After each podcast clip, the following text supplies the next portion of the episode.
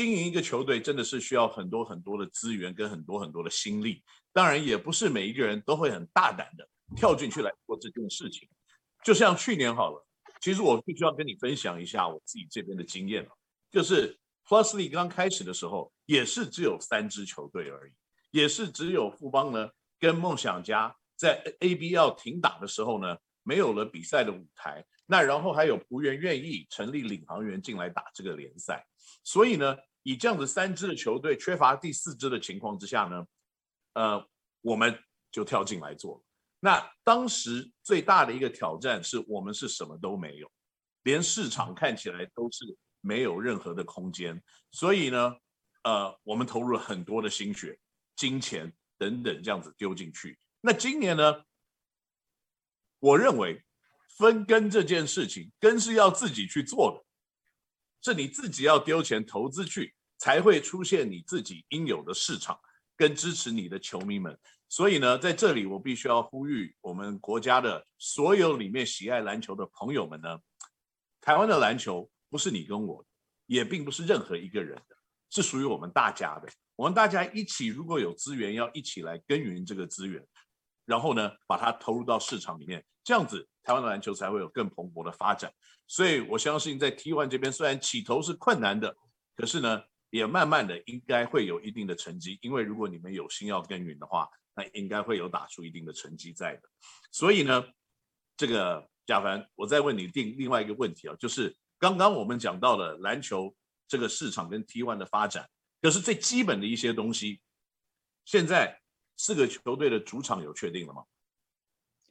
呃，新北应该就是主要的了。我现在讲主要的哦，应该现在的那个球场借用其实没那么容易啊。大概每个球团可能都有一个备用球场。我讲主要，主要新北基本上就是新庄体育馆。那新庄体育馆它现在面临的当然是一个政府的一个标案的问题，它需要一些时间确定。那台北市大概有两个场地很棒，一个是和平馆，一个是天母。那目前呃，我们也是锁定呃台北市的和平馆，因为它的地理位置跟它的整个市。观众的这个收视效果应该是最棒的哦。那当然可能跟未来的富邦可能会共用啊。那共用这件事情在 NBA 基本上也是有发生嘛。在这个 Lakers 跟这个呃呃湖人跟快艇基本上它也是共用这个 Sports Center。那基本上就是你各自去营运主场的这个视觉效果。那基本上地理位置方便非常重要。那高雄海神当然没有话说，呃高雄巨蛋就是汉神，好汉神巨蛋它是在一起的嘛。然后在台中，呃，汪伟杰总教练他目前跟台湾体育大学有建教合作，所以未来主场应该会设定在双十路的台湾体育大学。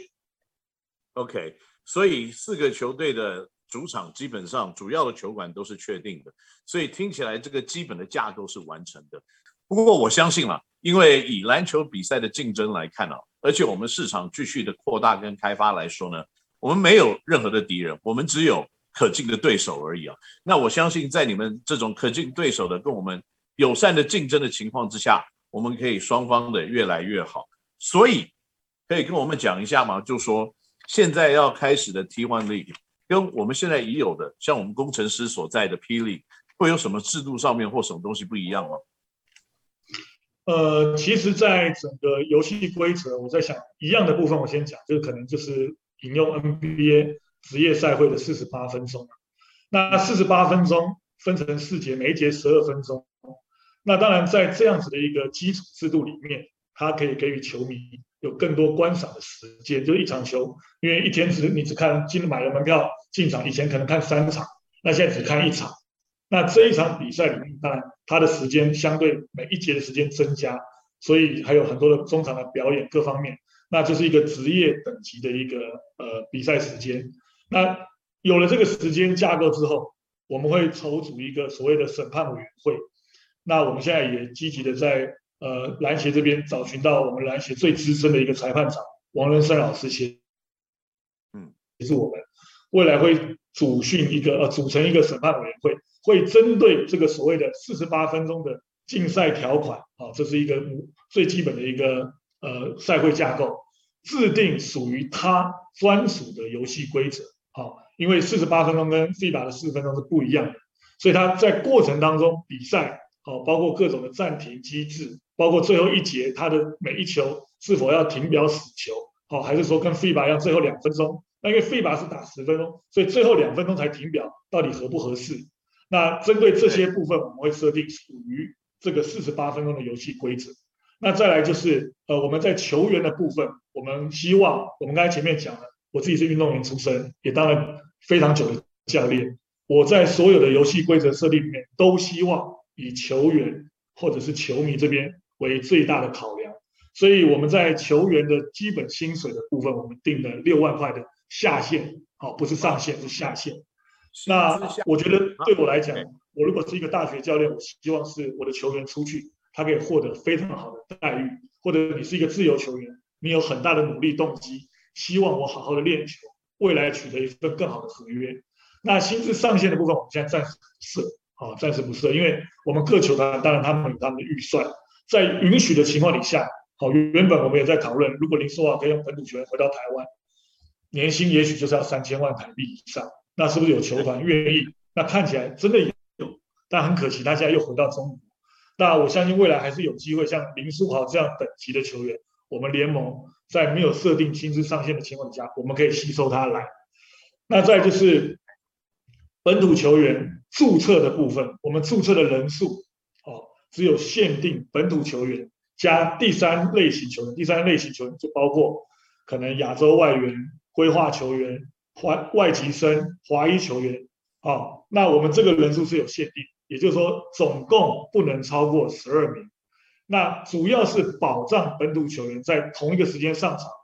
在每一节五个人里面，我至少保障两名以上的本土球员一定在场上。本土球员我们看到的，可能 HBL 一路这样上来。好，就有台湾身份证的，好，这叫本土球员，一定保障我们球员，一定两到三名球员会在场上竞赛。那这个部分，我相信就是对于本土球员的保障。但是我们今年第一年，我们在洋将的设定里面，我们四节八人制，这个部分大家可能就会觉得说，那你不是说保障本土吗？但我要跟各位报告跟抱歉，就第一年，因为 T1 联盟在本土球员的这个目前的招募的当中。的确，在人员部分还没有办法那么快到位，所以因为为了平衡各队的实力，我们洋将允许四节八人制，就是在第一节、第二节、第三节打到第四节，每一节允许两名洋将，即便到了第四节，我们还是有两名洋将在场上。那他主要的目的就是，如果本土球员实力太强跟太弱的话，我们靠洋将的制度来拉平，不要到了第四节，好，如果你本土球员比较强。如果我只有一名，甚至没有洋将，那本土球员强的这支球队，可能在第四节他一赢就可以赢到二十到三十分。所以同时间在保持本土球员能够拥有一定的上场的机会的情况底下，我们同时间要保保持联盟的一个实力落差的一个稳定平衡机制。也就是简单来讲，就是希望这个联盟的赛比赛的实力各队是比较趋于平衡，不是绝对，但是趋于平衡。那再来还有就是刚才前面有提到，可能就是之后了，可能会提到的就是选秀了。在选秀部分，我们自己内部有一个所谓的内部的游戏规则，就是希望我们各球团，好，在如果你的名额在注册名额底下，你确定一定用得到球员的名额，你保留下来，剩下的你就扔到我们这一个联盟里面，好，我们自己内部可以做内部的一个交换跟交易。那也是一样，让这个联盟的这个实力落差可以慢慢趋近平衡。那最重要的一个就是季中交易的机制啊，季中交易就像 NBA，大家看到很多赛会一开打，哇，他那个实力落差非常大。然后这个强的球队，他有几个球员他真的用不到，好，那他可能想跳脱合约。好，那弱的球队刚好这个球员刚好弥补到这个弱的队，一进去可以让这个实力在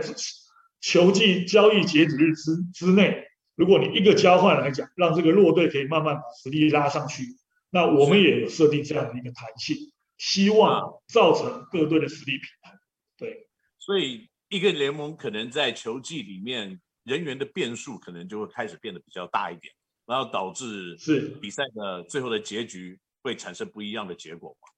对对，听起来呃，T1 联盟这边是在这个方面球员的方面弹性是比较大一些了。不过呢，我相信在执行起来啊，都会有各自好跟不好的地方，所以也是必须要，也许未来我们的联盟可以做交流，或者是台湾的篮球可不可以因此而有更好的一个进步。不过我觉得不管是怎么样来看 T1 联盟，或者是 P League，或者是各自的球队，我认为，